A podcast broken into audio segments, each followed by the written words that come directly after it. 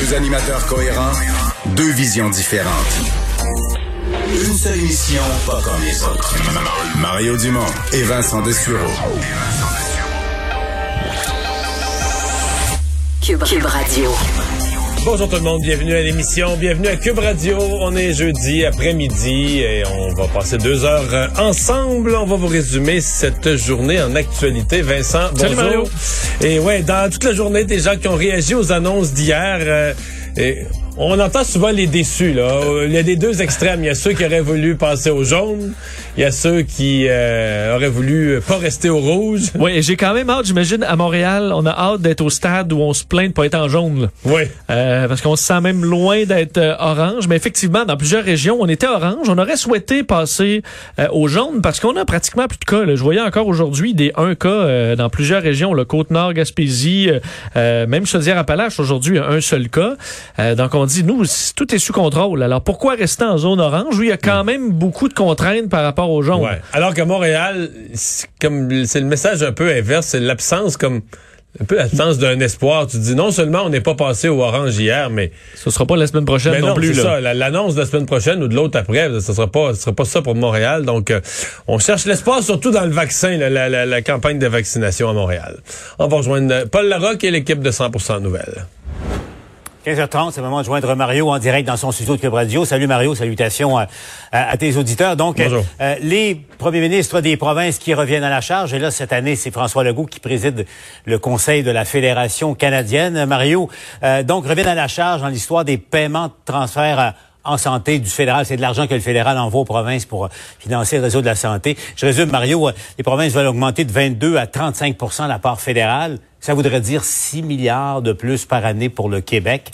Euh, bon, entre les vœux et la réalité, qu'est-ce qu'il y aura? Mais Mario, il y a peut-être des élections fédérales qui s'en viennent. Est-ce que les provinces ont une chance sur un million, crois-tu, d'obtenir quelque chose de Justin Trudeau cette année?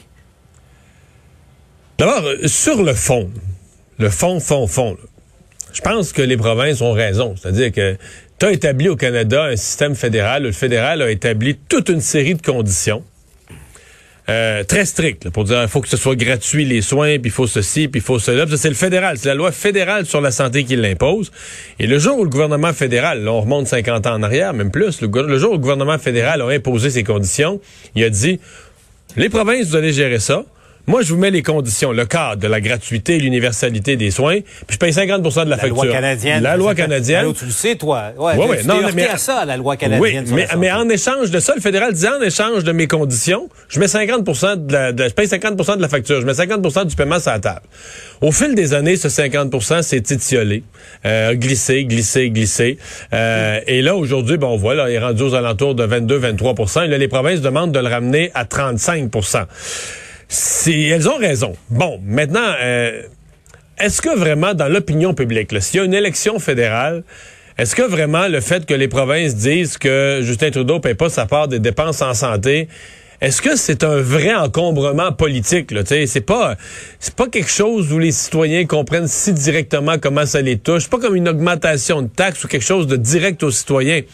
Ce sont les premiers ministres des provinces qui se plaignent que le fédéral paye pas sa part, même s'ils ont raison. Je suis pas sûr que dans, dans l'entourage de M. Trudeau, on y voit un, véritable écueil politique.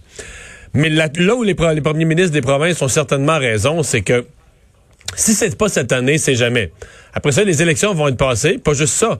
Le gouvernement fédéral va être endetté à côté, euh, va avoir tout investi dans ses plans de relance, tout l'argent va être déjà euh, quelque part budgété, et de penser que dans les années subséquentes, le fédéral va revenir avec une grande réallocation budgétaire majeure pour accommoder les provinces en matière de santé, il va être trop tard. Donc, les provinces ont raison sur le fond, raison de mettre la pression sur cette année, sur ce budget, ce prochain budget, mais euh, je ne suis pas certain que la pression politique soit si immense sur M. Trudeau.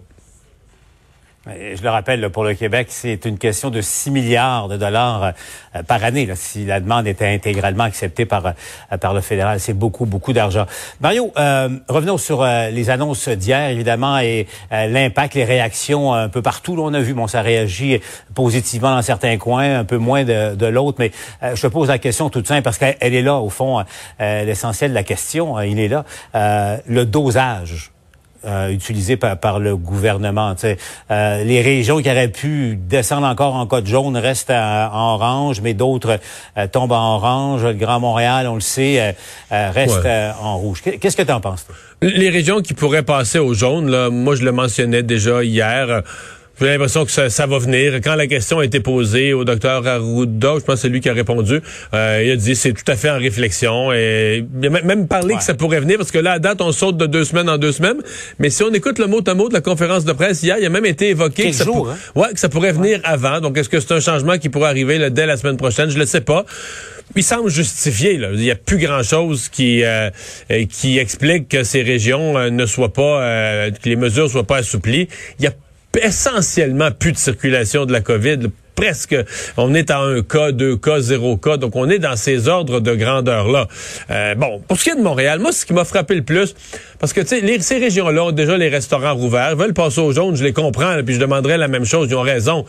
Mais moi, ce qui m'a frappé quand même au sortir de la conférence de presse d'hier, c'est à quel point ça laissait peu d'espoir pour les gens du Grand Montréal. Quand je dis peu d'espoir, ah les gens, mettons, de Québec ou de l'Estrie, là, qui ont passé au Orange hier, eux, là, quand il y avait eu les annonces d'avant, ils se disaient oh, on n'a pas assez proche, puis on n'a pas voulu cette fois-ci à cause de la relâche, mais la prochaine fois, c'est notre tour. Il y avait un sentiment que on, attend deux autres semaines, deux petites semaines de patience, puis ça va être à notre tour. Mais au sortir de la conférence de presse d'hier, si vous êtes un citoyen de, de Laval ou de Montréal ou de la rive sud immédiate, pouvez pas vous dire euh, ah dans deux semaines là là c'était pas notre tour mais dans deux semaines c'est notre tour. Le nombre de cas est très élevé. On a encore les la région de Montréal a encore les deux pieds en zone rouge jusqu'aux hanches. Tu sais, il euh, n'y a pas de... Donc, euh, et, et, quand on pose la question aux experts, finalement, ce à quoi on arrive, c'est de dire, ben pour Montréal, on semble même plus avoir un réel espoir de combattre la pandémie par les mesures de distanciation, etc. Oui, il les faut, mais on semble vraiment s'en remettre au vaccin. On semble vraiment dire, ben, c'est à cause de la promiscuité, à cause des, transports en commun, à cause des blocs appartements. C'est tous ces lieux où il y a beaucoup de monde qui finissent par être réunis. Même si on fait attention, c'est difficile dans un milieu urbain d'éviter une certaine propagation. Et donc, euh, la vraie affaire, c'est quand toutes les personnes vulnérables vont être vaccinées, puis les travailleurs de la santé. et euh, ça semble être ça c'est, c'est, ça devient plus difficile. je pense pour ça que M. Legault, même pour Montréal, on dit les sports, les jeunes. Euh, hier, il disait, bon, avec le changement d'heure, peut-être faudra revoir le couvre-feu. On, laisse toutes sortes de petites soupapes, là, mais euh, on n'est pas capable aujourd'hui de dire aux gens du Grand Montréal qu'il y a, que, de l'espoir réel de, de voir le nombre de cas diminuer considérablement, même avec les variants, euh, les hospitalisations, les derniers modèles qu'on voit. Les risques pour Montréal sont plus que qu'on soit légèrement, peut-être pas une flambée. Moi, je, crois, je, crains pas tant que ça une flambée épouvantable, mais une tendance plus à la hausse qu'à la baisse, ça se pourrait bien, là. Et puis, euh, en plus, il y a le retour en classe après la relâche de, de lundi. Mario. En terminant, au fond, euh, c'est la clé, c'est vraiment la vaccination. Là. Au moment où on aura peut-être joint les, les 60 ans et plus euh, dans les régions au code rouge, là, rapidement, Mario, ou 50 ans et plus même, c'est là où la différence va se faire. Et, sur la vaccination, je veux pas chialer. Euh, globalement, la vaccination, euh, c'est une campagne qui va quand même bien. Euh, on les voit, les grands centres de vaccination. Puis on a ajusté après la première journée, même au stade où c'est plus difficile un peu au niveau physique, les lieux. On a, on a arrangé ça. Mais deux, trois commentaires. Le premier, c'est que les, le nombre de vaccins par jour cette semaine, on est à 16 000. On est, on avance dans le mois de mars c'est vraiment pas assez. Euh, je suppose que la semaine prochaine, quand on va continuer sur Montréal et on va embarquer les régions en plus, euh, ça va peut-être voir un autre ordre de grandeur. Mais pour tous les, moi, je m'attendais à ce que pour tous les jours du mois de mars, compte tenu du nombre de doses qu'on reçoit, pour tous les jours du mois de mars, on devrait être plus autour de 25 000 que de 16 000. Et donc, les trois premiers jours de la semaine, lundi, mardi, mercredi, on est à 16 000. On trouve ça beaucoup, 16 000, parce que c'est le plus gros qu'on a jamais eu. C'est les trois plus grosses journées qu'on ait jamais eues. Mais c'est pas, c'est pas, puis c'est mieux que les autres provinces, soit dit en passant.